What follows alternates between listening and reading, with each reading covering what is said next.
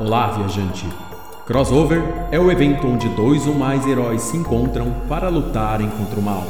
Porém, nem sempre eles têm a mesma opinião. E é aqui, querido ouvinte, onde você encontra o maior crossover de ideias da Podosfera, o Crossovercast.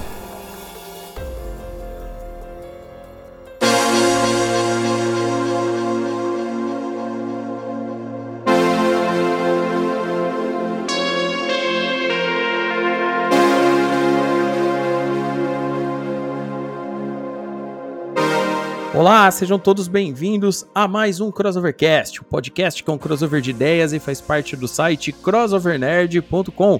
Eu sou Léo Pomieri e hoje vamos falar de um assunto bem legal, um assunto que muitas pessoas gostam, que são os livros. E hoje vamos falar de livros que nós mais gostamos. Então vai ter aquela rodadinha principal e depois menções honrosas aqui com a nossa equipe. E para falar sobre vários livros bacanudos hoje está ela, Andressa Palmieri. Boa noite, galera! Bora falar sobre bastante cultura. Quanto mais livro, mais cultura nessa vida. Diretamente do Cristo Rei, Pedro Fusaro. Salve, salve, galerinha! E lembre-se, leiam e viajem. Diretamente da cidade-estado de Mirassol, Gabriel Oliveira. Leia o livro Universo em Desencanto. Eu tive que subir lá no alto para ver energia racional.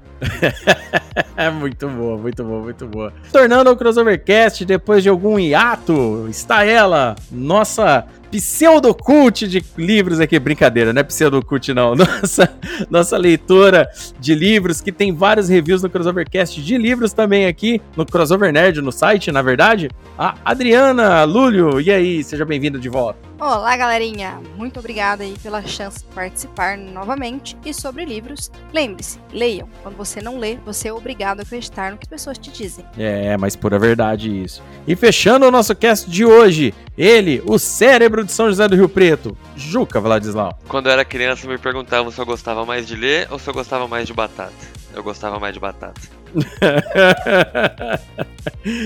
é isso aí, querido ouvinte. Então, o cast de hoje é sobre livros. E se você quer saber quais são os livros que marcaram as nossas vidas, fique aí. Não vá embora.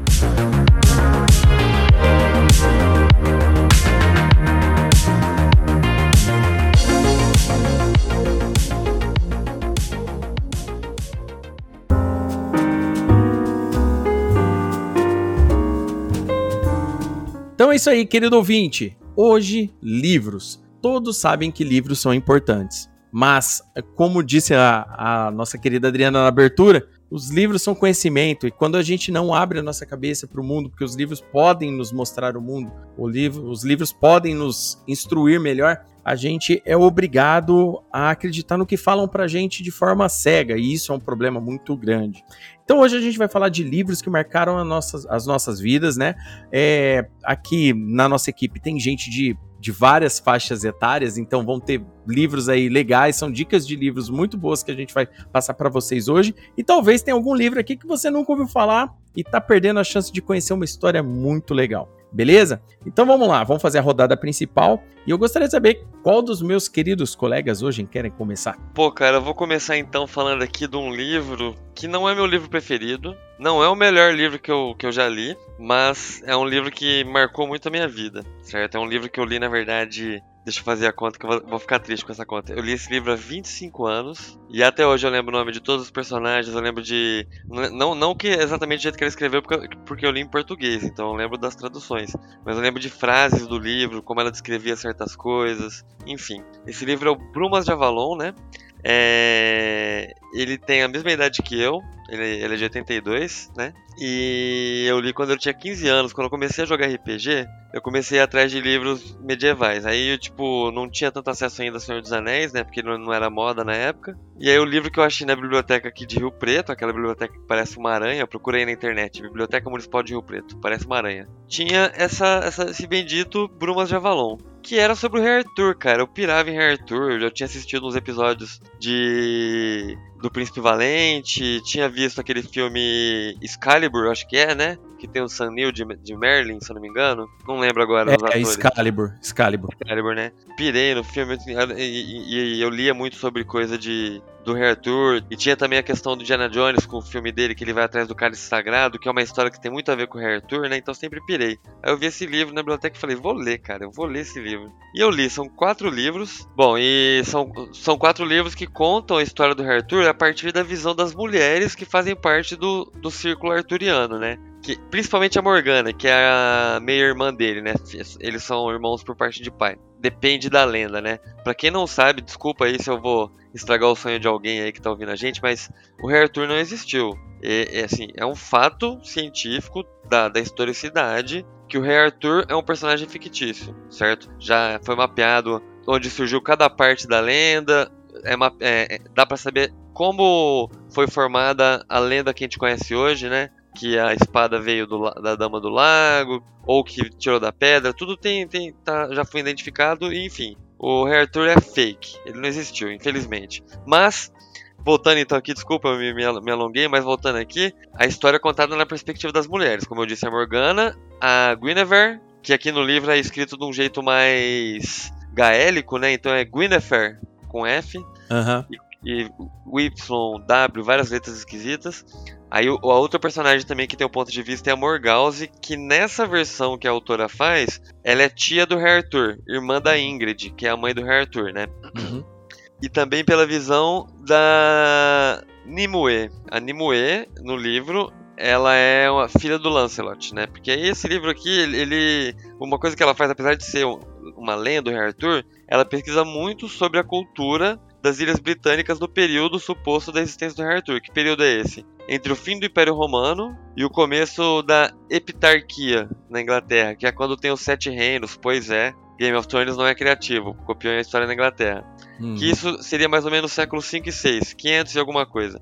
Então, o livro ele é muito fiel a- ao, ao- ao momento histórico. Os tipos de nome, as paisagens, inclusive as etnias. Nesse livro, ao contrário do padrão que a gente vê por aí, o Rei Arthur é, é loiro e o Lancelot é moreno, inclusive moreno de pele, porque ele, nesse livro, ele é descendente de Pictos, que são povos os povos que deram, deram origem aos celtas, né? São os povos originais da- das ilhas britânicas. E diversos outros fatores, assim, que, que ela muda o jeito de contar a história, que é muito legal. Por exemplo, outro spoiler que eu vou dar. No livro dela, a Excalibur foi tirado da pedra. Só que foi, é o seguinte, é um meteorito que caiu do espaço, aí as sacerdotisas e os ferreiros de Avalon fizeram uma espada a partir do metal que veio desse meteorito. Uhum. Então quer dizer que saiu da pedra do meteoro. Por que, que eles fizeram isso? Porque a deusa deles, né, da religião antiga, é a deusa Terra. Então, se a espada não saiu da terra, essa espada é sagrada, entendeu? Porque não feriu a mãe terra para poder ser feita.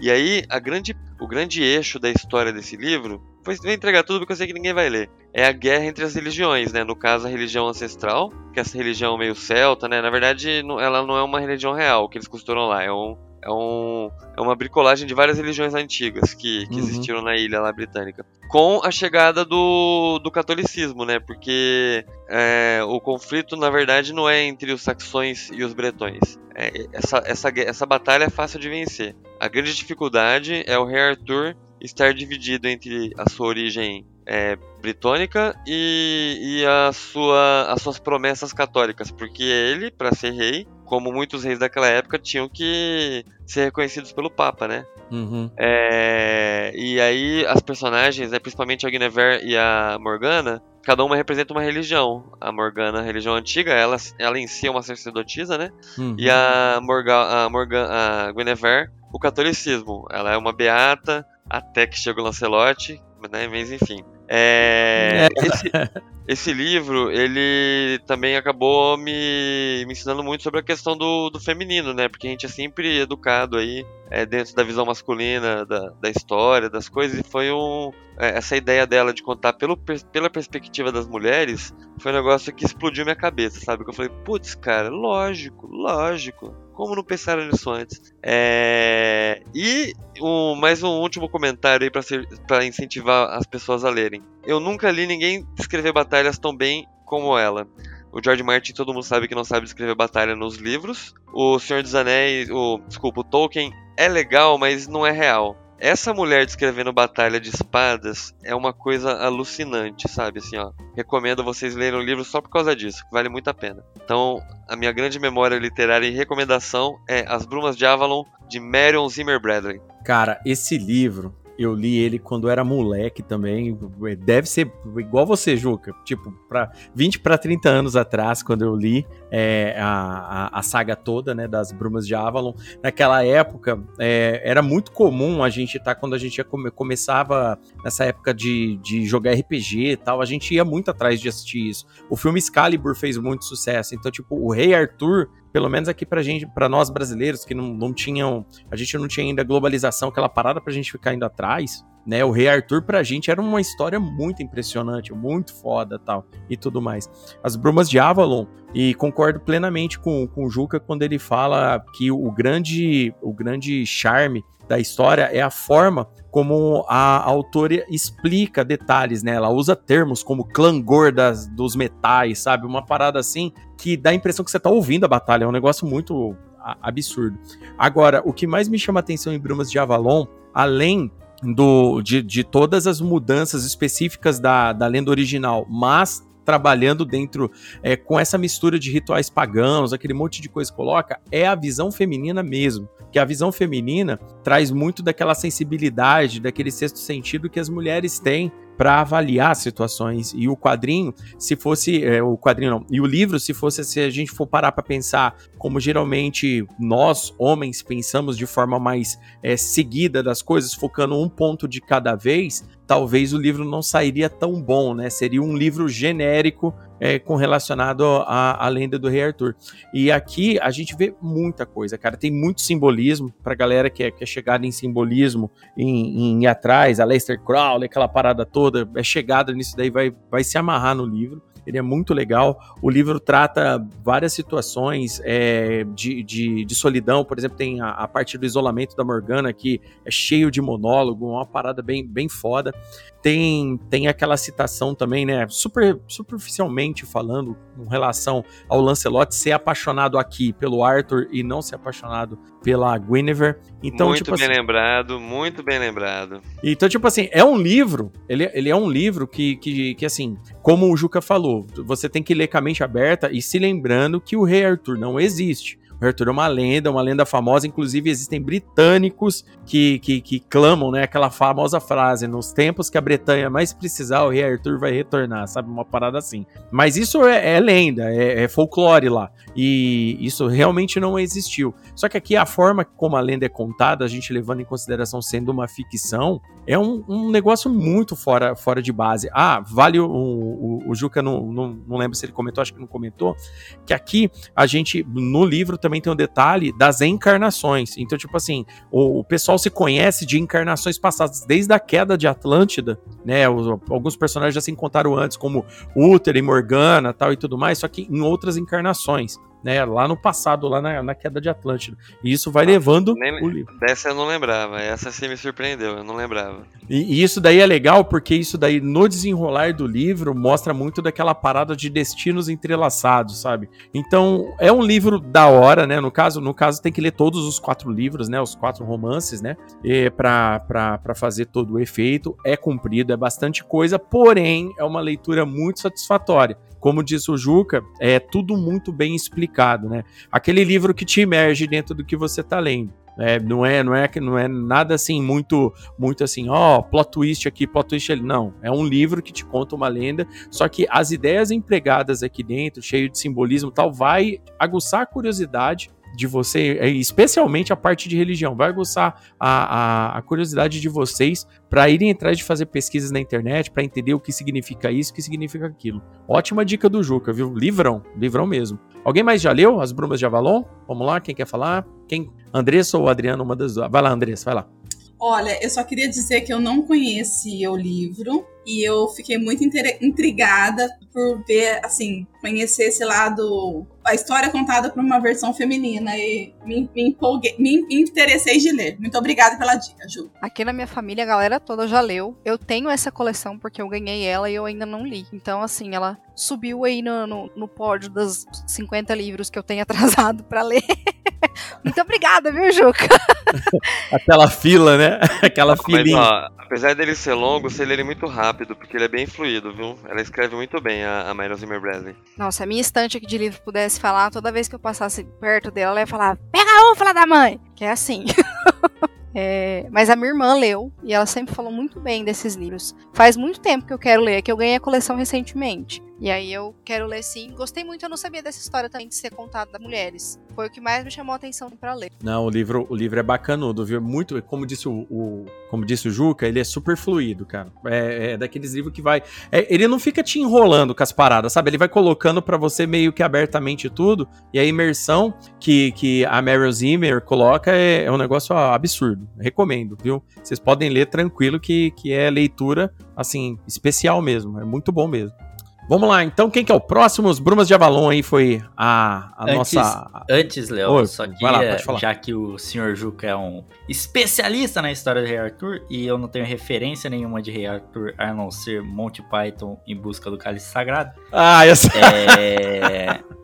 Ó, Monty Python e o Cálice Sagrado é uma das melhores adaptações da lenda arturiana já feita para o cinema e eu, eu não estou brincando. agora. então, Eu, eu, não queria... estou brincando. Os- Os críticos falam isso. Em relação à historicidade, o Monty Python mandou bem pra caramba. Eu queria perguntar ao Sr. Juca.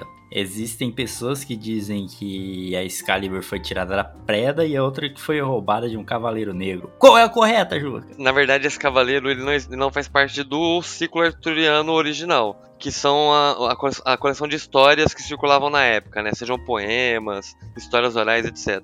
Ele, é, é, ele surge depois, mais no, no- no nosso tempo, tipo os anos 50. Porque tem uma formação muito importante da ideia do Rei Arthur nos anos 50 a partir dos- das histórias em quadrinhos do Príncipe Valente é, e, e também de alguns filmes, né? Até um pouco dos anos, dos anos 50, alguns filmes também começaram a influenciar, filmes em preto e branco ainda. Mas esse Cavaleiro Negro que a gente conhece, ele deriva de uma lenda da época do ciclo arturiano, que é a lenda do Tristão e Isolda, que aí tem o Cavaleiro Verde, e que inclusive tem um filme recente, é, com aquele cara que fez Quem Quer Ser um Milionário, sabe? Dev Patel. É muito bem, é bem avaliado, não vou falar que é muito bem avaliado, mas é bem avaliado. Que é, chamou o Cavaleiro Verde, é bem legal, recomendo. Ó, o senhor Então, Ju- respondendo a sua pergunta, eh, nem da pedra vinha, tem, tinha várias lendas. Tem a, a espada ela começa a surgir depois, né? É, igual o cálice, o cálice ele surge depois da- na lenda. Ele surge tipo no ano 900. As lendas são dos anos 600, sabe? Então, muita coisa foi sendo construída.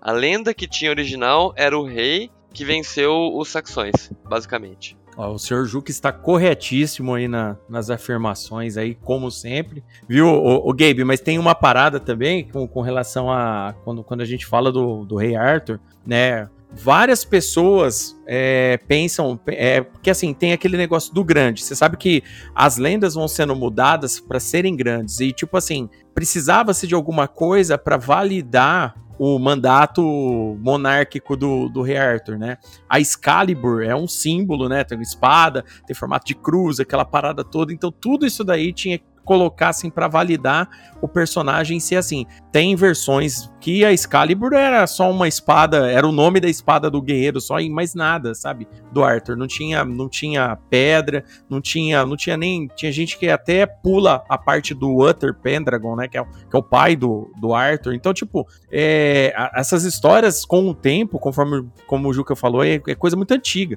Então elas vão sendo adaptadas meio que a bel prazer, né? Então tem as, a maioria dos contos seguem muito aquele padrão mesmo que a gente vê, por exemplo, no filme Excalibur, por exemplo, né? Que a, Morgana é meio irmã do, do, do Arthur, mas em nem todas as versões, por exemplo, o Mordred, que é filho do Arthur, é filho da Morgana também. Ele é filho de outra mulher, por exemplo, de uma mulher que o Arthur mandou matar, por exemplo, que ele engravidou a mulher e mandou matar a mulher, mas o bebê, o, o cavaleiro, ficou com dó e, e deu pra uma outra mulher cuidar, entendeu? Então, tipo assim, tem várias histórias diferentes relacionadas a isso. Inclusive, inclusive, Léo, nas primeiras histórias que o Mordred aparece, ele era apenas um rei, é, Uhum. saxão. Né? Ele não era nenhum. não tinha nenhuma ligação com o Arthur, ele era apenas um, um adversário. E aí foi construindo todas, todas essas, lendas- essas lendas que você citou. Muito legal. Show de bola.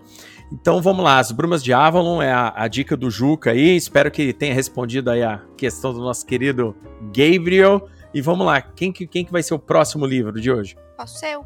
Então vamos lá. Bom, o meu livro escolhido não é um só, porque é a saga da Anne de Green Gables. Sim, a saga que deu origem à série famosa da Netflix, né? Annie with Annie. Por favor, se você gosta da série, leia. Você vai descobrir, o livro é muito melhor. Inclusive, eu descobri esses livros assim. Todo mundo falava dessa série, dessa série, eu fui assistir, ela é realmente uma série muito bonita. E aí, eu vi que tinha os livros. E eu, como sou rato de biblioteca, falei, quero ler os livros. Parei de ver a série pra ir ler os livros. Comprei e tal. Você acha box desses livros muito baratos na internet, porque não são livros novos. Para quem se interessar, o livro foi lançado em 1908. É uma literatura antiga. Fui, cacei, comprei e comecei a ler. E eu parei de assistir a série pra Vamos ficar aquela coisa, né? Falei, vou ler o livro, depois eu vejo a série. E depois que eu assisti, que eu li o livro, eu não consegui mais assistir a série, porque perdeu todo o sentido para mim o que a Netflix estava fazendo. O que é mais gostoso desses da Lucy Mal de Montgomery é como ela descreve uma visão positiva da vida sem ser algo enjoativo, sem ser aquela positividade tóxica, sabe? A Anne passa sim por essa questão de ser uma criança que é adotada, de começo eles não queriam ela, queriam realmente um menino, por todo o contexto histórico ali, né? São dois irmãos que adotam ela, não é um casal em si. São dois irmãos que estão envelhecendo e eles queriam que fosse um menino para tomar conta da propriedade, da fazenda deles, para ser auxiliar ali. E querendo ou não, em questão de força, o menino acaba suprindo mais isso do que uma menina. Só que a Anne vai conquistando as pessoas. E acho que uma coisa assim, dois elementos que são muito mágicos nessa leitura. É o tipo de livro que você abre, você começa a ler, passa o filme na sua cabeça. É uma leitura que te distrai, sabe? Quando você tá naquele período difícil, aquele período de vida lascada, sabe? Na merda.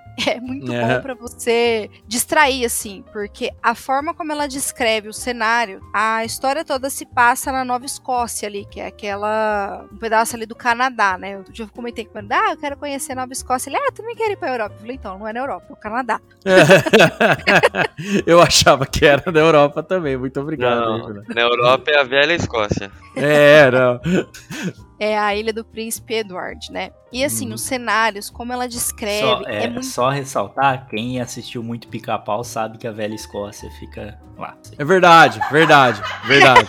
Bem lembrado, verdade. Cara, essa, ó, essa referência eu não peguei. Se puder explicar, eu agradeço o, no pica-pau, a todo momento ele reforça que ele é escocês. No novo pica-pau, né? Porque tem o antigo. E ele fala muito da velha escola. Entendeu? Entendi, entendi.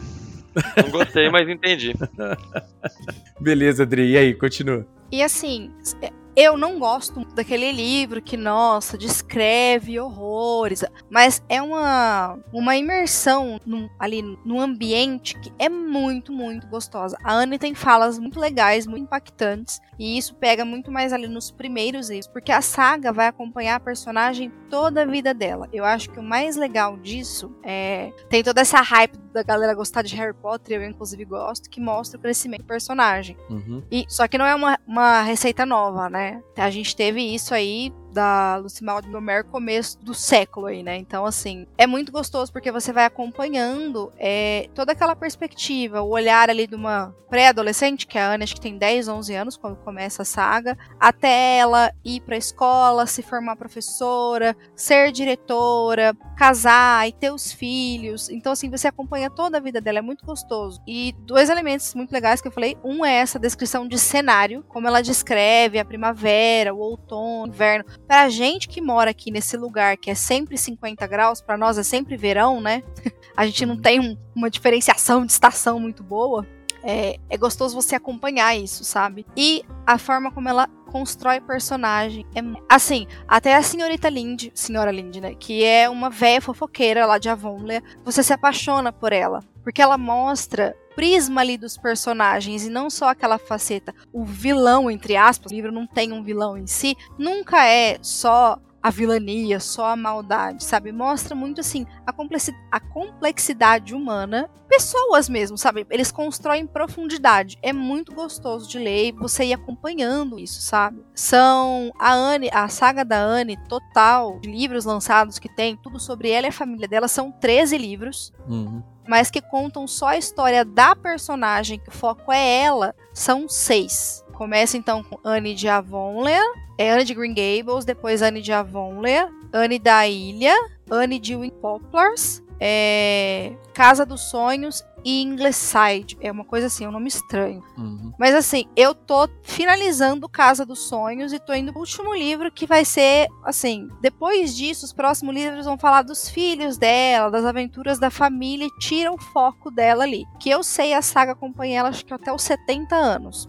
E é muito gostoso, assim, você você acompanha perdas da personagem. Ela tem, sim. Acho que a minha maior mágoa com a série que a Netflix fez é que eles colocaram um drama muito, muito, muito desnecessário. No, na série da, né, do, do streaming, a cidade rejeita ela, ela é vista como lada, ela é vista como menos, e blá blá blá. E ela é, nossa, super chorona. Eu peguei ódio da moça lá que faz a, a personagem, nem lembro o nome dela, de tanto que ela chora, sabe? O livro não tem nada disso, a personagem não tem nada disso. A Anne de Green Gables é muito comparada à Poliana, que é aquela visão positiva, aquela Uhum. visão boa da vida. Então, assim, é um personagem que muito limão que a vida deu pra ela, ela fez limonada. Tem só uma situação que acontece no caso dos sonhos, que é esse que eu tô finalizando, que eu não vou contar porque eu quero que vocês leiam, mas que abala muito a Anne. Uhum. Assim, que ela fica triste. É o único momento que você vê que aquela tristeza mais profunda do ser humano e mostra como ela lida com isso.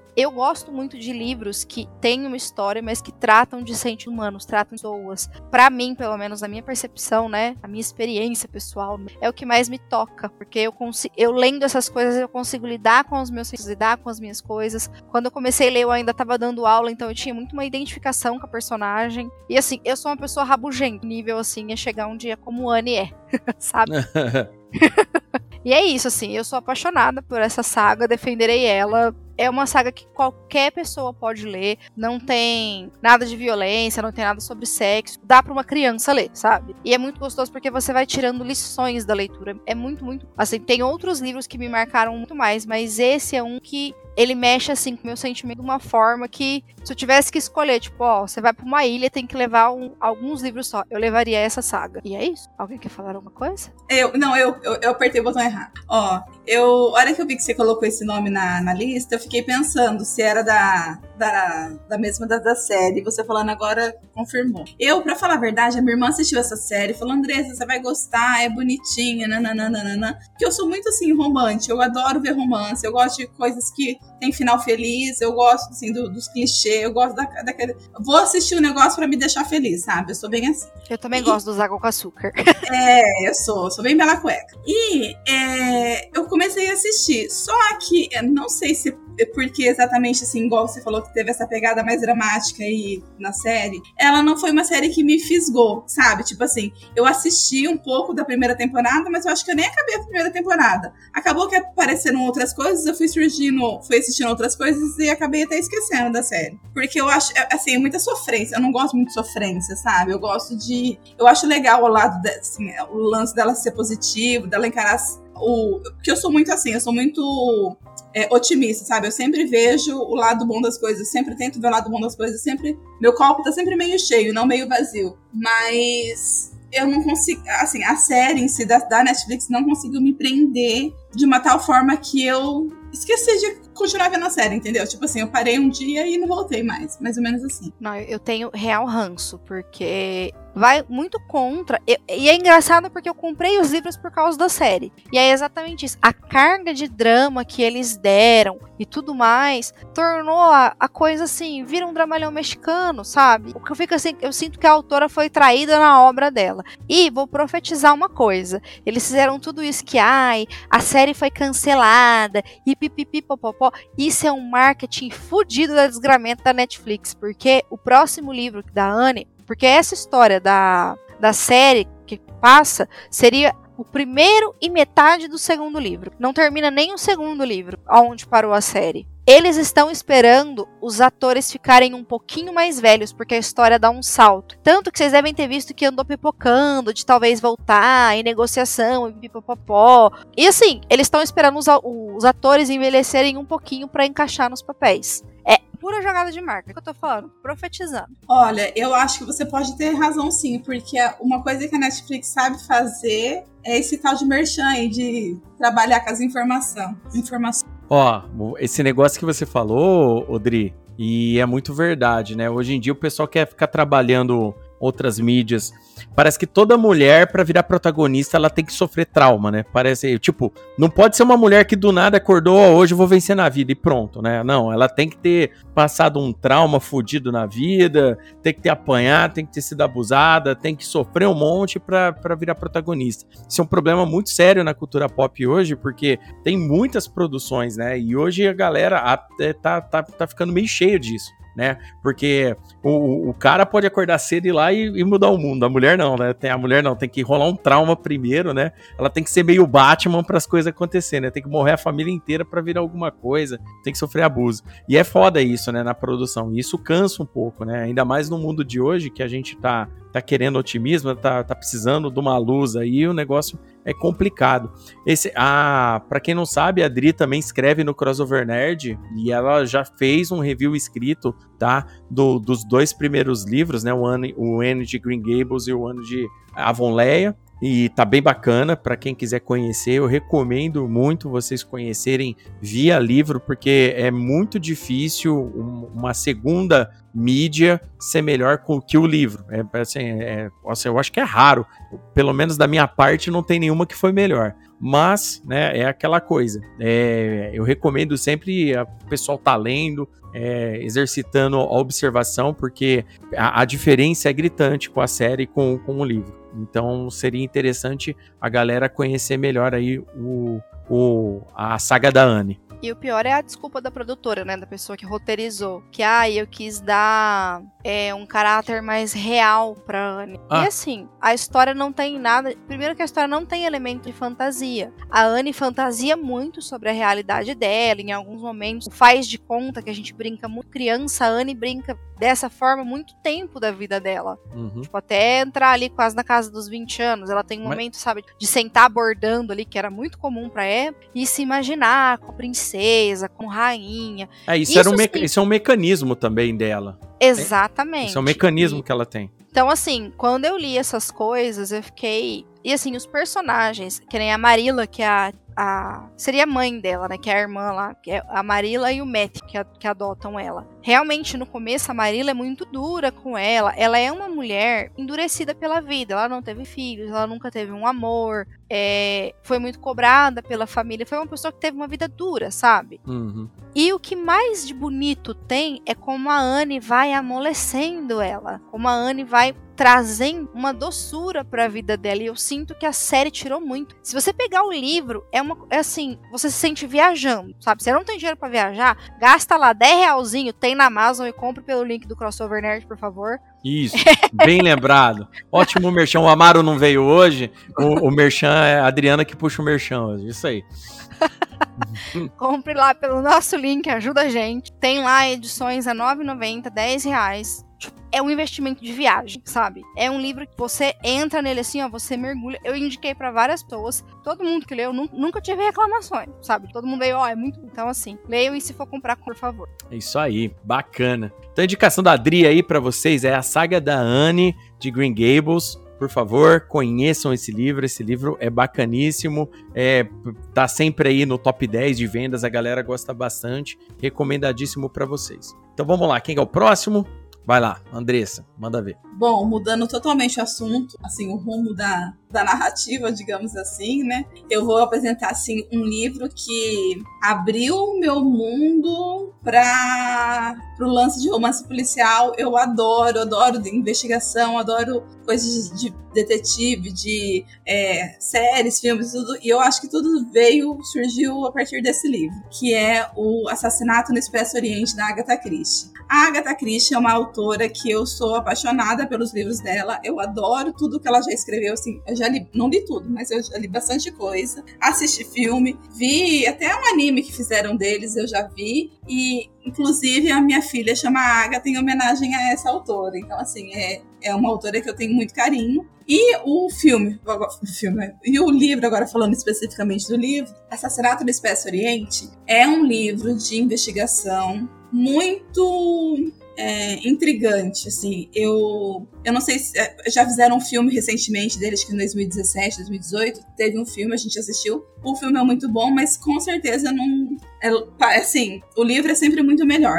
Quem já leu o livro e viu o filme, com certeza o livro permite a gente, acho que, viajar mais. Eu gosto muito do jeito como ela escreve, o jeito como ela detalha. Um negócio, assim, que é, faz parte da característica da Agatha Christie é que ela nunca mostra pra gente todas as informações. Sempre assim, o detetive, que é o, o Poirot, que é quem, é, como fala, é, chefia a investigação, ele sempre tem alguma informação a mais que a gente acaba não ficando sabendo, por isso que a gente demora para descobrir as coisas. Por mais que eu goste de, de ler e tenha lido bastante, eu sempre fico, assim, na dúvida, não, não consigo acertar o assassino de primeira, não. Ela consegue deixar o, o mistério bem envolvente para você não ficar acertando logo de primeira e já perdendo a graça do livro. Então você tem que ler até o, os finalmente para ter certeza do que é. Esse é um livro que é, a parte de quem é o assassino é um inesperado, assim, não tem como alguém adivinhar. Eu não sei se existiu alguém que já adivinhou quem que era o assassino dessa história, porque ele é a forma do desfecho do o desfecho do, do livro é fantástico. Eu super recomendo. Se alguém quer ler, começar a ler um, um livro de mistério, detetive, policial, investigação, esse é o livro. Vejam bem, é, Agatha Christie, né? É um, é um, tipo de leitura, né?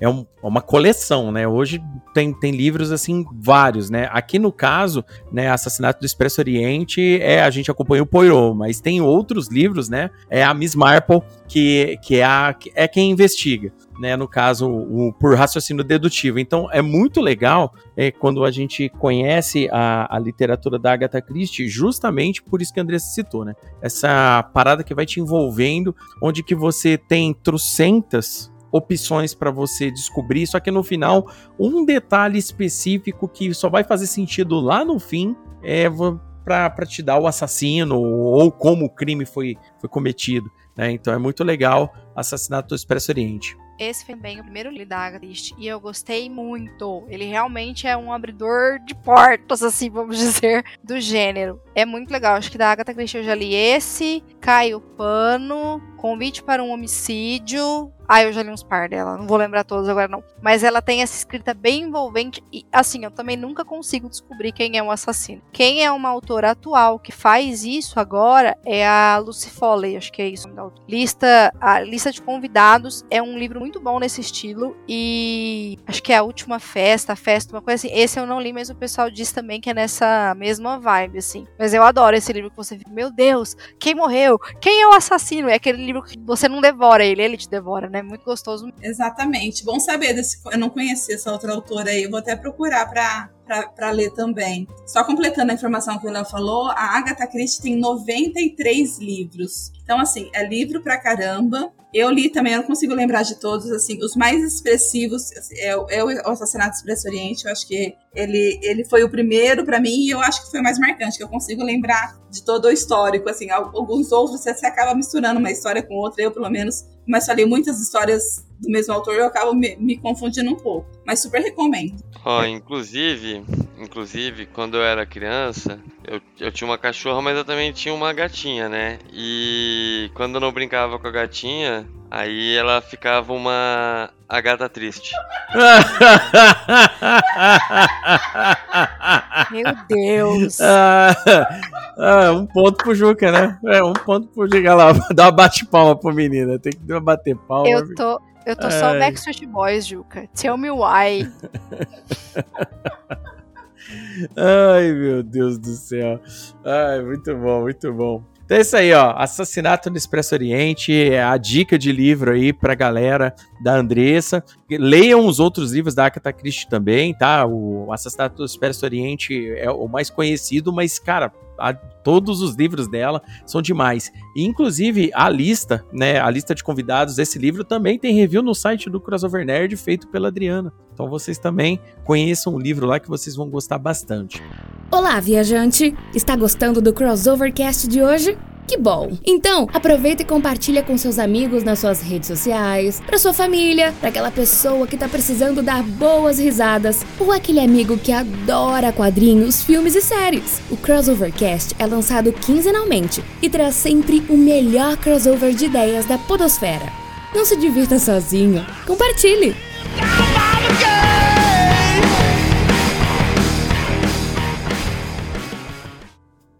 Vamos lá, quem que é o próximo? Então, pode ser? Pode, pô. É. Então, o meu livro vai ser um clássico inglês chamado O Senhor das Moscas. É escrito por William Golding e foi pu- publicado em 1954. Ó, listinha dos livros antigos, é assim? Não, mas ó, ó, eu preciso fazer um comentário. Agora começou os livros cult. Esse livro aí é cult, hein? É, não. Falar. Esse é dos cult. Pera aí, Pedrinho, que eu preciso pegar um cachê com um livro e um charuto aqui pra falar de pseudocult. Não, ó, esse livro fa- fala- falam muito foda. Deve ser muito foda, mas falei que eu tô curioso agora. Agora eu fiquei curioso. Pedro, não brinca em serviço não, rapaz. Agora que eu tenho a atenção de todos, continuemos. boa, Pedrinho, boa, boa.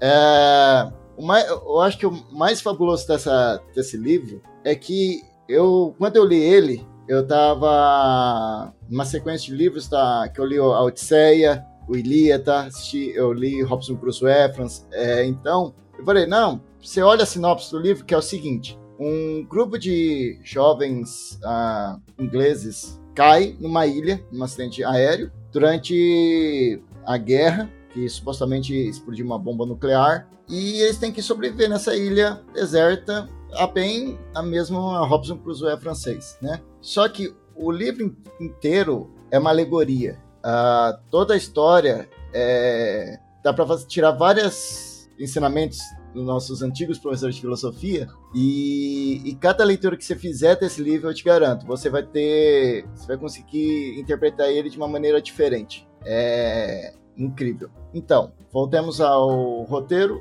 O, nesse acidente aéreo, né, a- é, os jovens que sobrevivem têm três protagonistas principais. Tem o Jack, ah, que é um, um- uma criança carismática, é loira, bonita. é, ele é visto como um líder nato e logo ele é eleito para ser o líder de toda a gangue lá das crianças para organizar a, a vida, a nova vida. Mas ah, quem que é o cérebro de, todas as crianças é, é um menino que tem o apelido de Porquinho, porque ele usa aquela bombinha de asma, ele é muito inteligente, usa óculos, e, e ele tem, teve uma ideia de pegar uma concha que ele achou no mar e usar como fosse. ah, quem tiver a concha pode é a vez de fala, para se é, proclamar as coisas que. as leis e as normas que as cria- crianças deveriam tomar é, como nessa nova sociedade. Só que é, ele, ele sabe que ele não é muito carismático, né? Então ele, ele dá o crédito de toda essa ideia pro nosso líder, Ralph. E tem um terceiro, que é um, uma criança mais forte, atlética, é, ela mais também é, má do grupo, que deixa eu lembrar o nome, ah, que é o Ralph. Ah, ele logo se apresenta como um antagonista. Né? Ele, ele, ele é, queria ser o líder, mas não conseguiu. Mas ele logo ganha uma, uma patente de, do grupo de caça, que ele que vai, junto com outras crianças, tentar buscar comida para as crianças é, sobreviverem. E a partir daí, essa sociedade até bem estruturada, a começo começa a se engolar. E esse livro ele é muito bom, cara. O Senhor das Moscas, eu li quando era moleque. E eu vou falar um negócio sério pra vocês, cara. É, é um livro que ele faz alegoria a, a muitas situações aí, não só históricas, como situações aí relacionadas a traços de humanidade, política e, e outras coisas mais, né? Eu gostaria de citar só o, o termo de triunvirato, né? Que, que eles têm uma parada de um triunvirato entre os três meninos, né? E que é muito, muito legal. Eles brincam com rituais pagãos e, cara, é aquele tipo de livro que te chama muita atenção pelo tanto de informação que é colocado dentro dele. Vale lembrar que ele é um dos 100 maiores romances da literatura moderna, junto a grandes obras como Watchmen, por exemplo, sabe? Então, é, para os britânicos colocar um livro desse entre os 100 melhores é porque esse livro ele é muito bom. E fazia tempo que eu não lembrava, porque eu li quando era moleque e o Pedro estava comentando aqui. É até, é até difícil ficar. Tem que tomar muito cuidado com spoiler com, com esse livro aqui, ou, ou contar o plot dele, porque o interessante do livro é a alegoria que ele faz. Então, tipo, se a gente vai falando muitos detalhes aí, acaba meio que entregando a galera daquela. Ah, não, isso daqui parece que eu já vi isso em algum lugar, sabe? Então, só que não, não é bem isso. Na verdade, é, o livro te leva para um outro caminho depois. Mas eu recomendo muito aí. O Senhor das Moscas é fodão pra caramba mesmo. William Golding. Alguém mais leu? Não li, senhor, mas achei profundo filosófico o trecho aí que o Pedro leu. Ele é. Não conhecia, não. É... Eu sou aquela pessoa que eu gosto de livro de romance. Gosto de dois livros. Meus gêneros favoritos: suspense ou thriller, né? E romance. Ou eu gosto de ver gente morrendo, ou ver gente amando. Então eu acabo passando um pouco por fora, assim, mas fiquei curiosa para ler. Lerei. Obrigado pela dica. Mais um pra lista. Ó, eu nunca li, mas eu já vi o episódio dos Simpsons que é baseado nesse livro. Que é um episódio. É, verdade. É o episódio 14 da nona temporada. Quem tiver curioso aí pode assistir. Então, um, de outras coisas que você pode falar é do mito do Pão Selvagem, de Rousseau. Dá para falar de pegar vários elementos de, de, filósofos importantes da história e, e, tirar alguma coisa. Então, realmente, compensa muito ler ele é, outras vezes. O legal que o Pedro estava falando, que aparece no livro, é esse bastão de fala, né? Isso é muito utilizado hoje para resolver conflito nas escolas existe toda uma. As escolas, né, pelo menos aqui na nossa cidade, elas têm de lidar com conflitos. Eu não lembro agora o nome que eles deram para esse pessoal, assim, que atua principalmente nas comunidades mais vulneráveis. E isso é levado para a escola. Quem está com o bastão, quem está com o objeto, é a pessoa que tem o direito de falar. É muito legal como isso é usado hoje na escola para ensinar as pessoas a falar em um momento de ouvir. Achei muito curioso, eu não conhecia, não sabia que era daí. É isso aí. Então aí a indicação do, do nosso querido Pedro aí é o Senhor das Moscas de William Goldwyn. Quem que é o próximo? Restou Moá.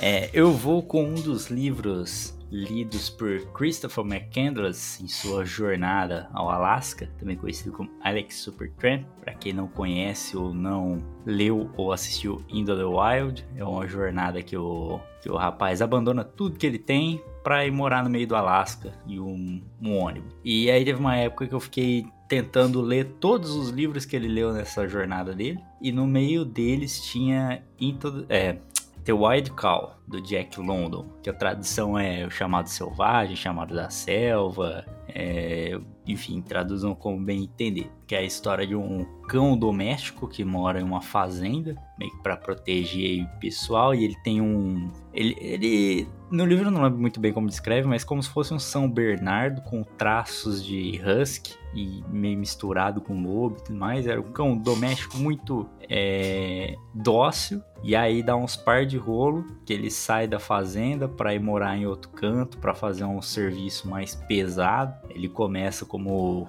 é, puxando trenó e essas coisas, bem trabalho de braçalzão mesmo. E aí, conforme vai passando as experiências e tudo mais, ele vai se reconectando à natureza. E é uma doideira porque o, o, livro ele vai mostrando bem a transição dele de doméstico para selvagem. Então tem cena que ele fica uma intensidade muito doida. O cachorro briga com o urso, com a porra toda, é uma loucura. E até chegar em um ponto que ele se reconecta totalmente com a natureza. E, e caramba, passou um Valentino Rossi aqui na rua. Enfim, ele se reconecta totalmente com a natureza de novo. A ponto. Eu, ele, se eu não me engano, salva uma tribo indígena lá. E no final ele se transforma meio que uma entidade protetora das florestas na, na cultura indígena. É um livro muito doido, construção é bem bacaninha, bastante cena, cenas entre aspas, né? passagens legais. Curti muito e a leitura dele é bem rapidinha. Olha,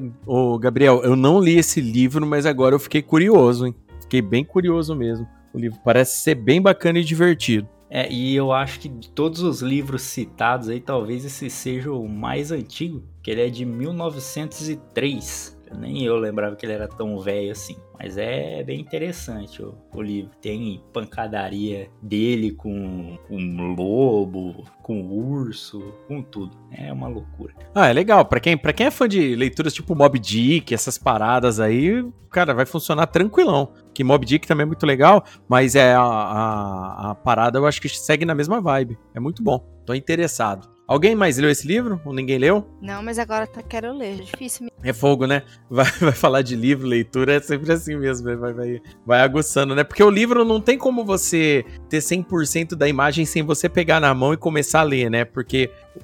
Porque o grande segredo do livro é isso aí, é o que vem na tua cabeça, né? O que vem no, pra, pra gente aqui na imaginação. Então é muito legal. Então é isso aí, o livro do nosso querido Gabriel aí, O Chamado da Selva, do Jack London. Livrão muito bacana aí pra galera que gosta de uma aventurinha aí, sup, supimpa, honesta aí. Provavelmente vai gostar do livro, eu fiquei curioso, vou atrás desse livro para conhecer.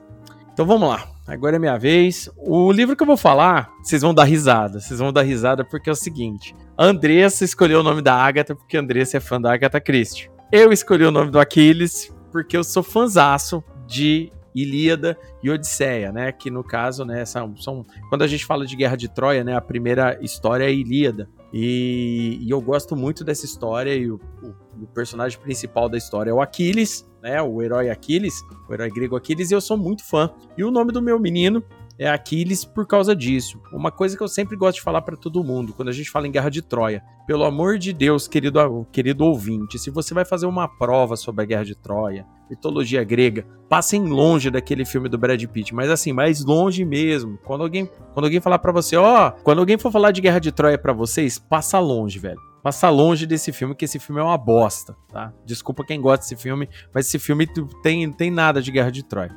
Mas vamos lá. O livro, né, foi escrito por uma mulher, né, que, que olha só, a Colleen McLeod. E ela, e na Canção de Troia, que é o nome desse livro, o, o livro conta a Guerra de Troia, só que numa visão onde que os deuses, né, não têm a influência direta como na história original. Na história original, ela começa por causa que a deusa joga uma, uma, um pomo né, de ouro numa mesa, num jantar entre os deuses, onde ela não foi convidada, e ela diz que a, mulher, a deusa mais bonita vai ter direito de ficar com aquele presente. Só que lá tinha a deusa Atena, Hera e Afrodite lá na mesa. E entre elas três, elas precisavam saber qual era mais bonita. Então elas desceram na terra, procuraram um homem mais bonito, que é o Paris, e pediram para ele escolher. E cada uma delas prometeu alguma coisa. Atena prometeu sabedoria, Hera prometeu poder e Afrodite a mulher mais linda de todos os tempos para ele. Afrodite era a deusa mais bonita, porque ela é a deusa do, da, da beleza, do amor e tal e tudo mais, e escolheu ela.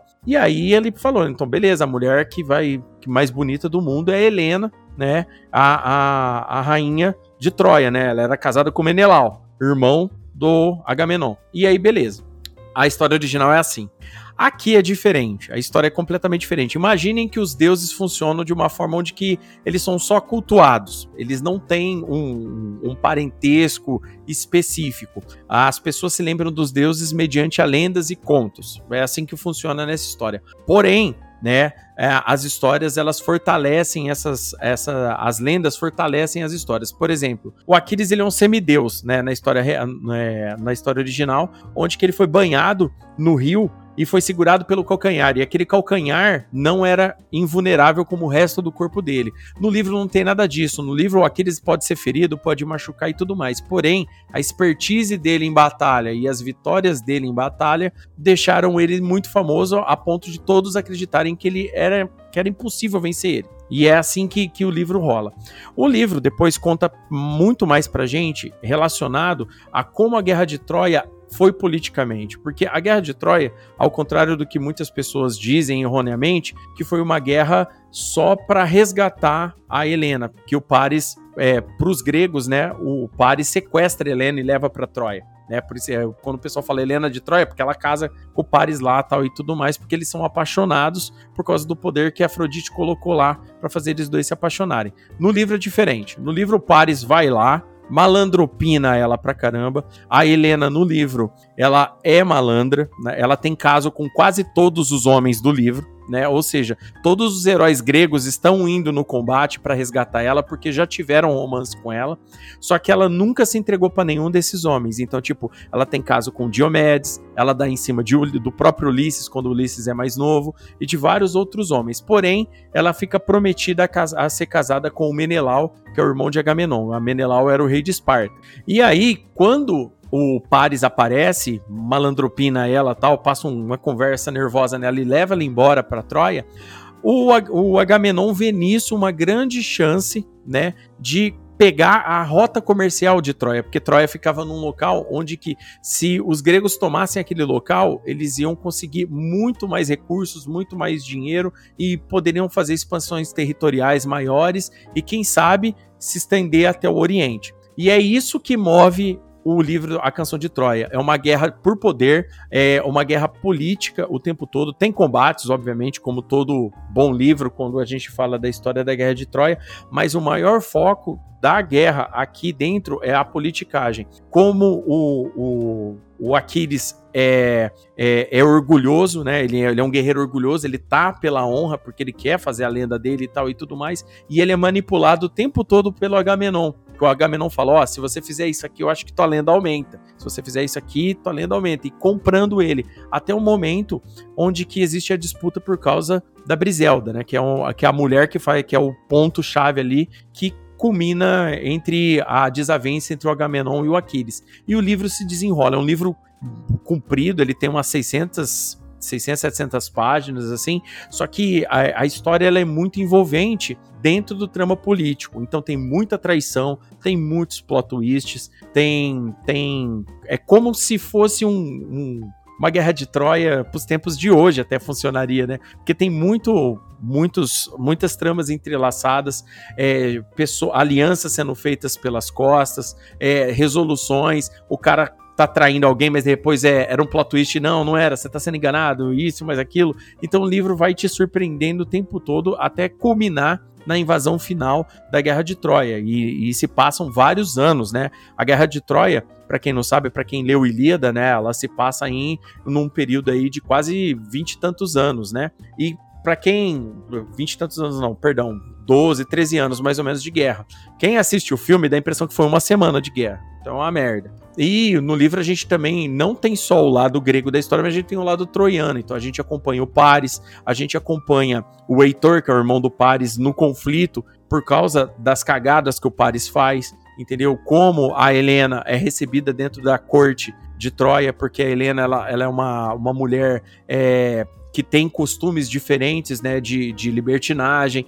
Então isso daí causa muito problema dentro da corte de Troia. Então é muito legal esse livro para quem quiser conhecer a, a, canção de Troia. Eu recomendo fortemente. É um livro muito legal aí da nossa querida Colleen McLeod. Alguém aqui do grupo leu esse livro? Sim, como eu falei antes, né? Que eu, uh, antes de ler o, Senhor das Moscas, eu cheguei a ler o livro. Uh, na época era uma versão reduzida, né? Mas ah, depois eu peguei o original e realmente é fantástico. Tipo, realmente não tem nada a ver com aquele filme.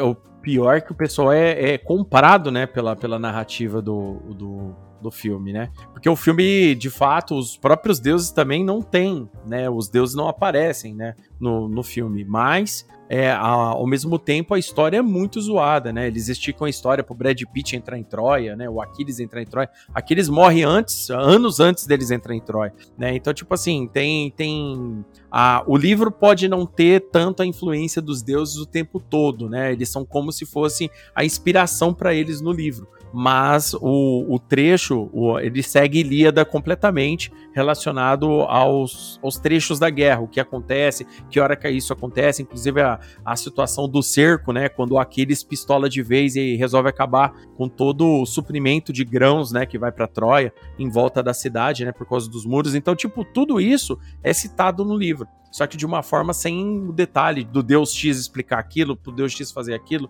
Deus X fazer aquilo. Então, isso daí é muito legal no livro. Recomendo fortemente aí pra galera conhecer a canção de Troia. E aí, tá precisando comprar quadrinhos, mangás, livros e games? Então acesse agora o nosso site crossovernerd.com e vai em nosso banner Compre com desconto na Amazon ou em nossa fanpage no Facebook, onde diariamente postamos várias promoções da Amazon para nossos seguidores. Além de vocês comprarem com toda a segurança e preços baixos que a Amazon oferece, vocês também ajudam o nosso crossover de ideias a continuar vivendo. Não perca tempo, fique em dia com as suas leituras e games.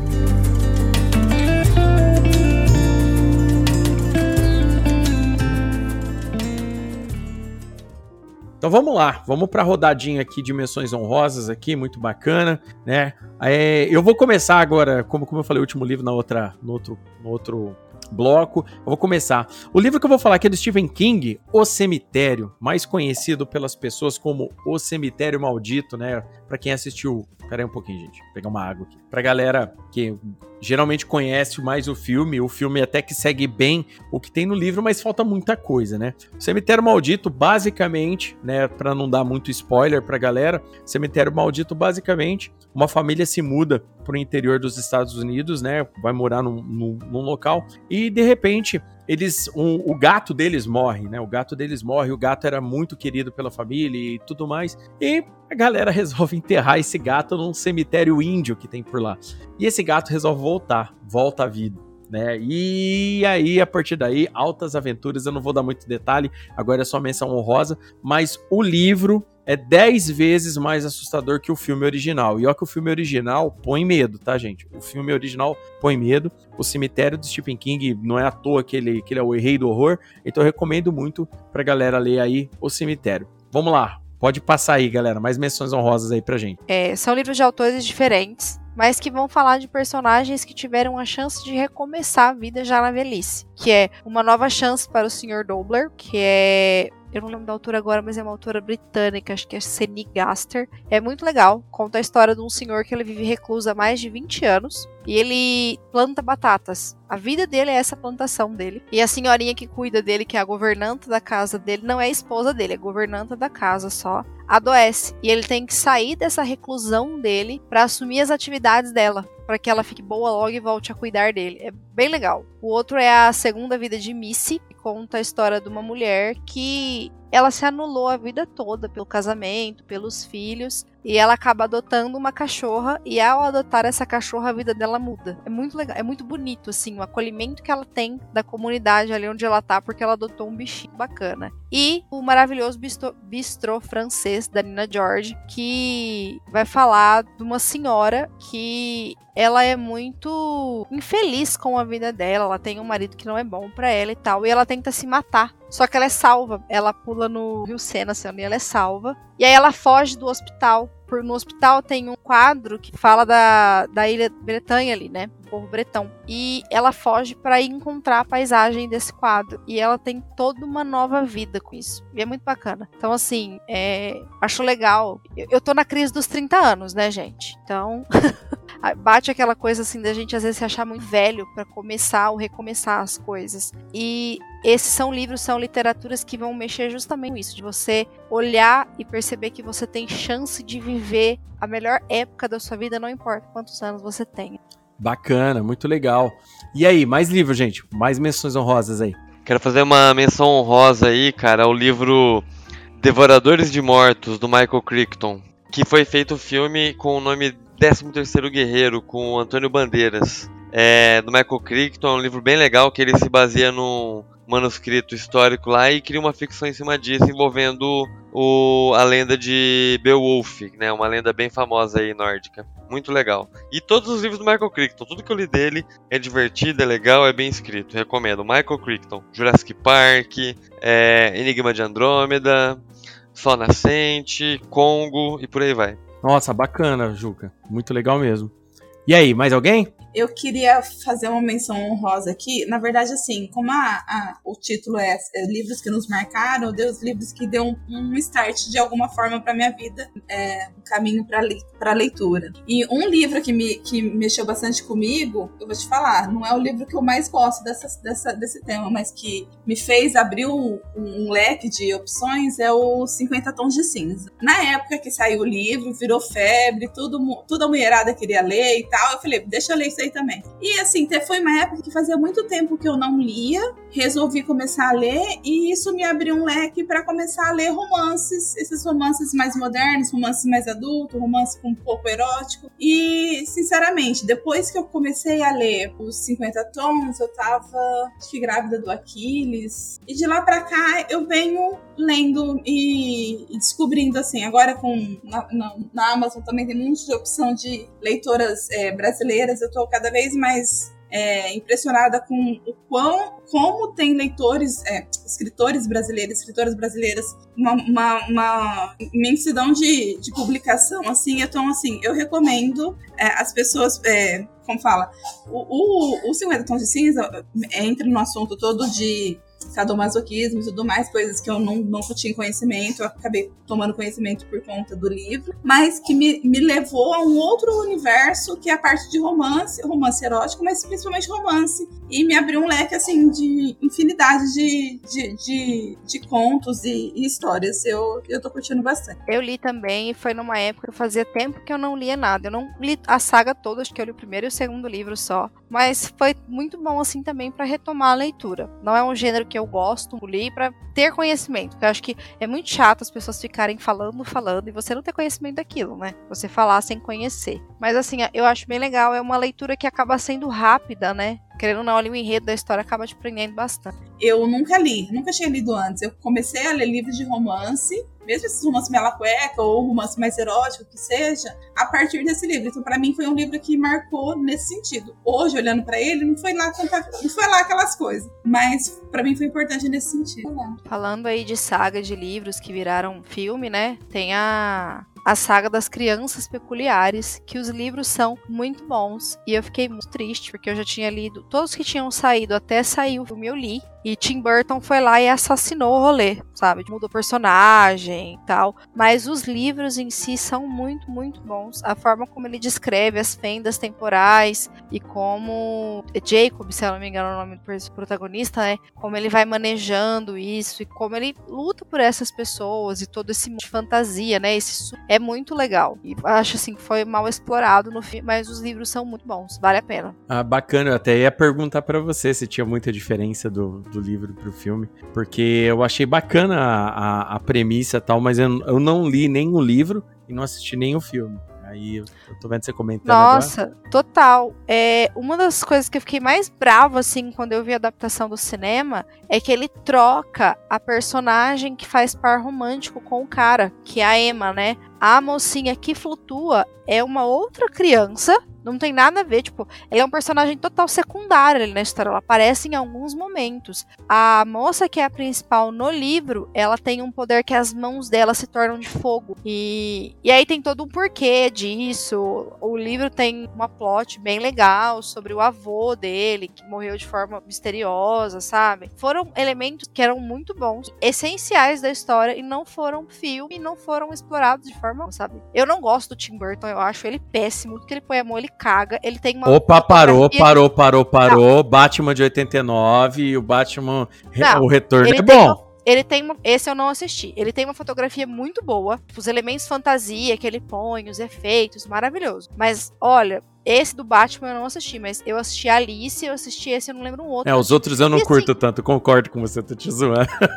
Tipo, Mas o mano, Batman é legal. O cara cagou no rolê, sabe? Por favor, você vai fazer uma adaptação, a história já é boa, sabe? Todo mundo, ai, acho maravilhoso o Johnny Depp lá do Alice, não sei o quê. E, gente, não é uma adaptação boa, assim, muito. Se você pegar a história mesmo, se você separar livro de filme, Alice ainda salva. Agora, esse da a saga das crianças peculiares, não dá não. Ah, bacana. Quem que é o próximo? Ó, eu queria, na verdade, fazer uma recomendação de livro para as pessoas não lerem esse livro, certo? Manda. É o seguinte, eu acho muito importante avisar todo mundo pra não ler O Senhor dos Anéis. Primeiro porque você vai perder um tempão, é chato, cara, é chato pra caramba. Tipo, o cara tá indo pra um lugar, ele tropeça na pedra, aí para de contar a história dele indo pro lugar, começa a contar a história da pedra que ele tropeçou. E aí vai ser três capítulos só da história da pedra, que não tem nada a ver com, com a história do livro O Senhor dos Anéis. E aí a pior parte é que se você ler o livro inteiro, você vai gostar do livro. Aí você vai querer ver os filmes. Aí quando você vê os filmes, você vai pegar a raiva do- dos filmes, porque o livro que você ficou lendo lá cheio de detalhe, tem tanto detalhe que o filme não, não consegue reproduzir. Aí tá tudo errado no filme, e aí você não vai gostar de nada. Então, essa é a minha dica. Não leia Senhor dos Anéis. Nossa, o Gui começou a ler o Hobbit e ele falou que logo a descrição da toca do Hobbit é diferente, parece. Não, o, Tem. A adaptação de O Hobbit, ela é, ela é criminosa. O livro nem tem tanta, de, tanta coisa assim pra fazer em três filmes, igual eles fizeram. Ô, eles colocaram o Legolas. O Legolas nem essa. existe. O Legolas nem existe no, no, no Hobbit, eles colocaram ele lá. É só, é, é- cara, é muita coisa, tipo assim, absurda. Mas eu também colocaria ele. O Orlando Bloom é lindo. Não, é- é- ele é, pô, ele é muito bonito, com certeza, mas, cara, o, o cara coloca o, o metralhadora de flecha num filme, depois ele volta pro outro só pra dar uma bombada no filme, os caras não tem, não Só pra aguentam. vender action figure, né? É, só pra vender figurinha. Um, um detalhe, viu, ô Juca, já que você citou Senhor dos Anéis, eu recomendo sempre pra todo mundo. Se você vai entrar nessa parada de ler o, o mundo do Tolkien, Terra-média tal e tudo mais, não começa pelo Senhor dos Anéis. Vai lá ler o Silmarillion primeiro, o Silmarils, né? O Silmarillion, lê o Silmarillion primeiro, depois você lê o Hobbit e depois o Senhor dos Anéis. É essa ordem que se lê a, a história completa para depois não bugar. O que o Juca falou é bem verdade. Pra quem leu os livros até o fim, vai curtir pra caramba, porém, a hora que vai pros filmes, vai fazer, ah, tá, beleza, né? Porque agora o Hobbit, eles, eles colocaram mais coisa, né? Pra, pra dar uma incrementada no negócio. Mas bem, bem, bem falado aí pelo Juca. Aí, quem tem mais? Quem tem mais? Vamos lá. Eu tinha mais um ainda, quem Então fala, pode falar. que é, é a Árvore Generosa do Shel Silverstein. Shel Silverstein, ele tem vários livros famosinhos aí. Tem até aquele A Parte Que Falta, ficou bombado aí uma época, teve aquela Jojo falou sobre ele e tal. Legal que o Shel Silverstein, a maioria dos livros dele são pra criança, mas faz adulto chorar. Esse A Árvore Generosa, eu lembro que fazia estágio numa escola na época, e eu peguei na biblioteca dessa escola pra ler, e eu tava lendo ele no meio das crianças, e tipo, meu olho começou a merejar de água. Tipo, meu Deus, eu não posso chorar na frente das crianças agora ele faz muito pensar na, na relação do homem com a natureza e na relação que algumas pessoas têm com a gente, porque conta a história de um menino que ele tem amizade com essa árvore, ele brinca com ela, e conforme ele vai crescendo, ele vai tirando tudo que essa árvore tem. E a árvore sempre dando o melhor pra ele, o melhor pra ele, ele sempre insatisfeito. Então mostra muito essa questão de doação e de amor e que às vezes não é tão correspondido assim como a gente pensa, sabe? Então é um livro assim bastante pra refletir. É infantil, mas é pra adultos pensarem. Bacana, muito muito bonitinho, diga- diga-se de passagem. Bacana. Tem mais aqui, ó, tem mais aqui na lista. Quem, quem vai falar os próximos aí? Eu queria é, aproveitar as menções honrosas para puxar o tema para série, uma série de livros, acho que a maioria aqui já deve ter lido na escola, que era a série de livros da, da Vagalume. Eu, te falar a verdade, são muitos livros. Até dei uma pesquisada aqui pra gente poder é, falar um pouco. É, eu não lembro, porque faz muito tempo também, mas eu lembro que na época da escola era todo mundo tinha que ler, porque tinha prova, nananana. Só que eu, eram os livros que eu curtia. Eu fui numa época que eu, eu gostava de ler o tipo de livro que era, nos era passado para ler. É, alguns assim que eu lembro que é A Ilha Perdida, ah, O Mistério das Cinco Estrelas, O Rato do Menino Dourado. Mas tem assim uma porrada. Eu queria saber de vocês. Vocês leram também os livros da série Vagalume? O que, que, que vocês leem? Olha, eu li muita série Vagalume quando era moleque. Eu gostava muito. Pra mim, o clássico, O Escaravelho Diabo, né? O clássico de 1974, da Lúcia Machado de Almeida, né? Que é um- uma história de investigação. É absurda, muito legal lá, que a gente segue o nosso querido Alberto, né? Investigando um assassinato de pessoas ruivas, é muito legal. Eu gosto muito dessa história. Tem mais uma da, da, da Lúcia também, que é o caso da borboleta tíria, também é bem legal. Tem, tem algumas histórias relacionadas aos bandeirantes, né? Que era escrita pelo Ofélio Narbal Fontes, né? O Coração de Onça e o Gigante de Botas. É que assim que eu me lembro, assim, mais, mais de cara. Mas também tem é, Éramos Seis, né? Da Maria José Dupré também. Eu acho que são os livros, assim, que, que mais me impactaram da coleção Vagalume. Mas eu li vários deles. Tem, tem muitos, né? E tinha, de vários assuntos, desde livros um pouco mais juvenil, é assim, mais infanto, até aqueles infantos juvenis e até com algumas temáticas até um pouquinho mais sérias. Então eu gosto muito. Bem lembrado aí pela Andressa aí a coleção Vagalume aí, porque isso aí fez a festa da molecada aí nos anos 80 e 90 com relação à literatura. Eu amava, eu li vários. Eu li As Aventuras de Xisto, A Serra dos Dois Meninos. Eu não lembro, tipo, de nomes agora, mas tinha um que. Acho que era o Canto do Roxinol, uma coisa assim. Eu li vários, vários. Aventuras no Pantanal. Tem, são livros muito bons. Eram leituras muito gostosas, né? E como a Andressa falou, tipo, vinha da escola para ler, mas eram as leituras felizes. É, é, eu acho que eles foram feitos, assim, eles eram. foram criados para esse público-alvo. Eram leituras que, que é, não eram livros muito extensos, né? Eram livros mais curtos e que tinham uma pegada exatamente para prender o adolescente. Para mim, foi uma ótima iniciação no mundo literário. Hoje em dia, sinceramente, eu não sei o que está dando nas escolas, mas eu acho que foi um, bom, assim, pontapé inicial para entrar antes de toda aquela carga literária que tem para vestibular, que é os, os clássicos de é, José de Alencar e tudo mais, é, e companhia, assim, eu acho que essa série Vagalume me ajudou a, a entrar num, de maneira mais suave nessa mundo literário. Ó, já que você puxou da escola, tem, tem uma citação aqui, eu, eu, não sei se o Juca vai lembrar dessa daí, mas é a trilogia O Estudante, né? O Estudante é... André fez até um nosso aqui. O Estudante é um livro que geralmente, né, quando a gente estava entrando ali na quinta, sexta série, pelo menos na escola, eles ofereciam pra gente ler, porque é um livro que falava sobre drogas, né? Contava a história do Renato Mascarenhas, né? Que ele era uma pessoa, um jovem promissor que tinha tudo na vida para dar certo, mas se envolve com drogas, né? E tem todo um desenrolar relacionado à família dele. E a família dele fica em frangalhos, né? Porque vão acontecendo situações e mais situações que culminam numa situação seríssima, onde que a família se despedaça por causa das drogas. Então, o estudante, né? É uma, é uma trilogia de livros aí, é, aí da literatura infanto-juvenil aqui do Brasil, que eu recomendo muito aí. Não sei se a galera lembra. E você lembra qual foi a droga que destruiu a família dele? Exatamente, Senhor dos Anéis. um ponto, mais um pontinho pro Juca aí. Ai, não, mas falando sério, eu li, cara. Eu li, eu li, na verdade, só dois, né? O terceiro eu não cheguei a ler. Porque me falaram que não era tão bom. Mas o um eu lembro, nossa, cara. Você lembra? Tinha um detalhe que o livro ele mudava, né? A primeira parte do livro, as a fonte a, da impressão era azul. Exatamente. Que era ele antes das drogas, né? Aí, quando ele começa, ele entra no mundo das drogas, né? É como se fosse outra parte do livro, aí as, as letras ficam pretas. Muito louco, cara, sabe? Um, um detalhe sinestésico, estético aí da hora, bem da hora mesmo. Mas não adiantou, eu usei droga do mesmo jeito. Ou seja, a gente já vê que o ProErd da pré-história não fez sucesso, né? Não, não fez, não deu muito certo, não. Mas é, a narrativa do livro, a narrativa do livro também não era uma narrativa incisiva. Ele era um livro que tinha como premissa é, é, que na verdade ele não era uma propaganda antidroga, né? Ele te contava uma história relacionada às drogas. E o Renato ali, ele meio, entre aspas, né, cai de gaiato nas drogas. É, e uma parada que eu vivo falando: o que acontece no livro ali é 80% diferente da situação das pessoas que se envolvem com drogas, entendeu?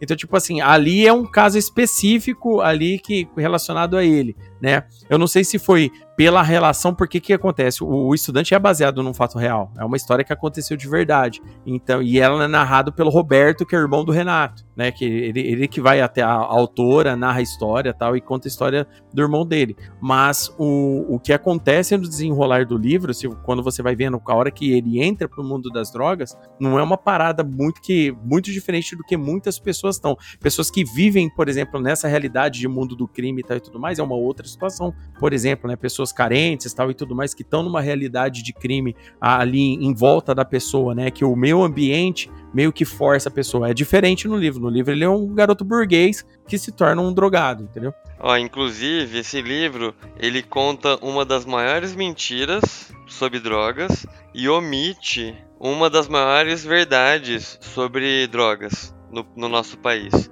Primeiro, a grande mentira que ele conta é que é, o, o, traficante oferece droga de graça para te viciar. Mentira, isso não existe. Você sempre tem que pagar pela droga. Ninguém vai te oferecer, oferecer de graça nunca, tá? E isso, eu tô fazendo uma reclamação. Quem puder agir em meu favor. Enfim.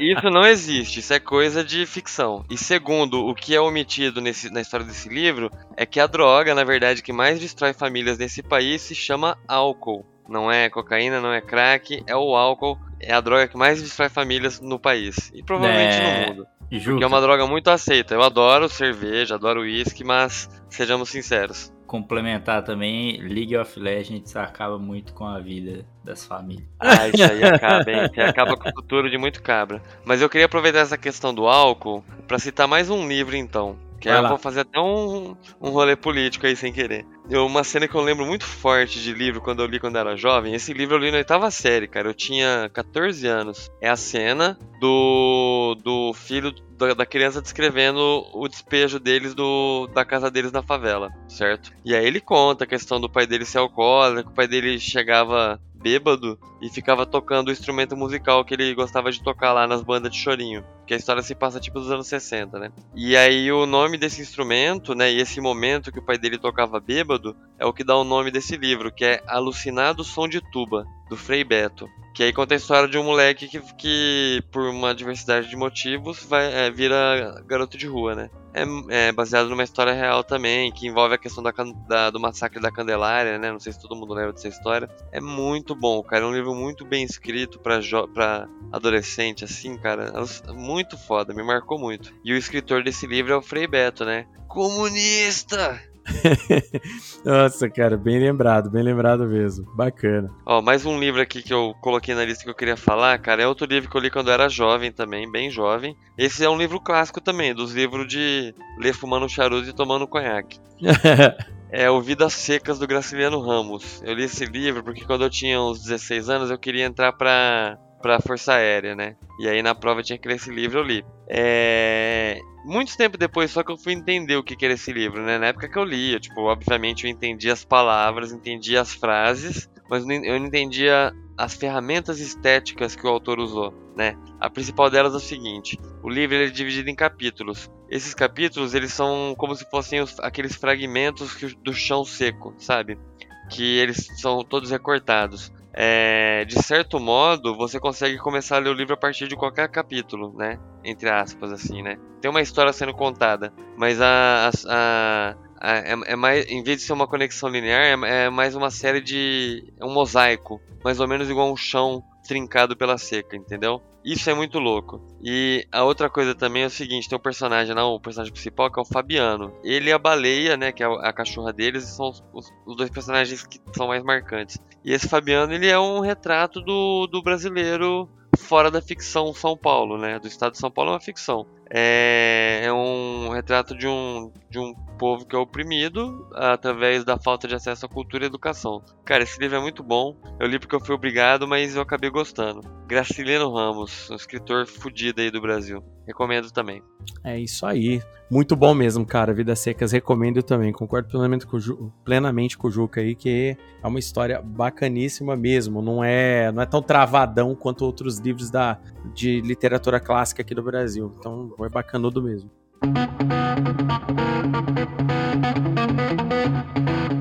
Olá, viajante! Já segue o Crossover Nerd em nossas redes sociais?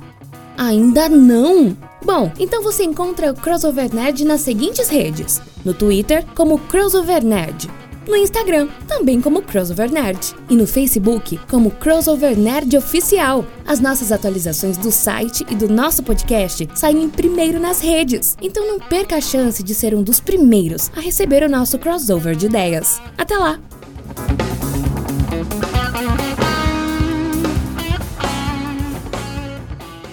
Então é isso aí, querido ouvinte. Se você ficou até esse momento aqui, você ouviu nossas redes sociais. Então não deixe de nos seguir aí para ser os primeiros a receber as nossas atualizações. E também, querido ouvinte, se você está curtindo o Crossover Nerd, se você gosta aqui do nosso podcast, o Crossovercast, considere assinar no Catarse o apoio aqui pra gente. Tem várias é, recompensas quem assina aí o Catarse aí do, do Crossovercast, aqui do Crossover Nerd também. Então, recomendo aí, se você tiver a fim de apoiar esse projeto, quer esse projeto para frente, quem sabe com episódios semanais, olha aí, se tudo der certo, que a gente arruma um editor para isso, olha aí, tá, tá a chance aí. Então contamos com você se você quiser. E não se esqueçam, né? Hoje a gente falou de vários livros aqui. Se se interessar por algum deles, compre usando o nosso link na Amazon. É só ir lá no site do Crossover Nerd, clicar lá no banner e comprar com os nossos links que é sucesso, tá bom? Vocês vão estar ajudando a gente bastante, tá bom? Então é isso aí. Hoje falamos de livros, né? Livros são é, que, que a gente pode falar? O que é de melhor aqui em, relação a, a gente poder aprender muita coisa legal? Hoje a gente falou de livros aqui para todas as gerações, livros legais pra caramba. Se você gostou, querido ouvinte, deixa o feedback aí pra gente, coloca o livro que marcou sua vida aí, ou os livros, pode colocar mais de um livro aí pra gente saber o que, o que vocês gostam. Quem sabe a gente pode fazer uma parte 2, não sei, vai depender mais de vocês. Então vamos lá, Andressa Palmieri, suas considerações finais e um tchauzinho pra galera. É isso aí, gente. Ler, ler é bom, faz bem. Eu acho que é uma coisa que falta muito no mundo. Por isso que existe tanta fake news, porque as pessoas têm preguiça de ler. É, leiam. Pedro Fusaro, suas considerações finais e um tchauzinho pra galera. É, os verdadeiros analfabetos são os que aprenderam a ler e não leem. É isso aí. tá cheio no Brasil, né? Diga-se de passagem, né? Mas tudo bem. Vamos lá. Juca Vladislau, suas considerações finais, tchauzinho pra galera. Cara, é como já diz naquele filme da Disney, né? Rei Leão.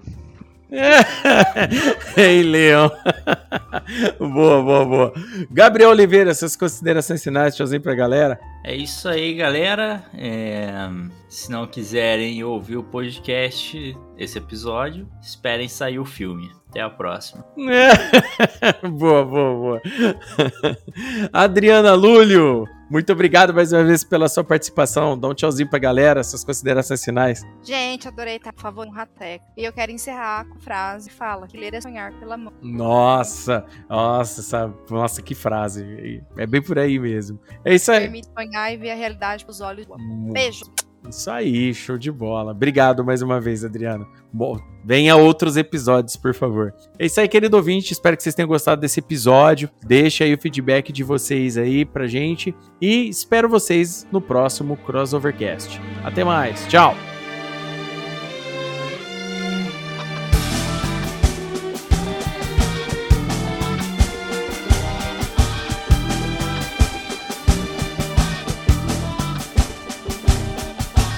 Tropeçavas nos astros desastrada, quase não tínhamos livros em casa e a cidade não tinha livraria.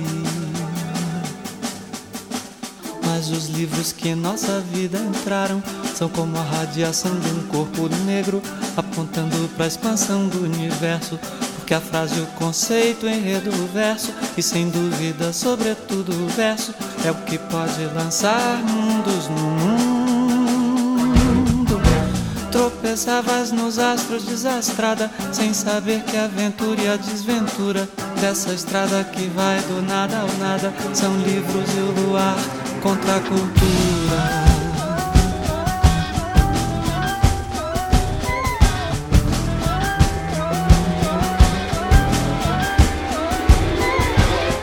Livros são objetos transcendentes nós podemos amá-los do amor táctil que votamos aos maços de cigarro. Domá-los, cultivá-los em aquários, em estantes, gaiolas, em fogueiras, ou lançá-los para fora das janelas. Talvez isso nos livre de lançarmos, ou que é muito pior, por odiarmos, podemos simplesmente escrever um Encher de vãs palavras, muitas páginas e de mais confusão as prateleiras. Tropeçavas nos astros, desastrada, mas pra mim foste a estrela entre as estrelas.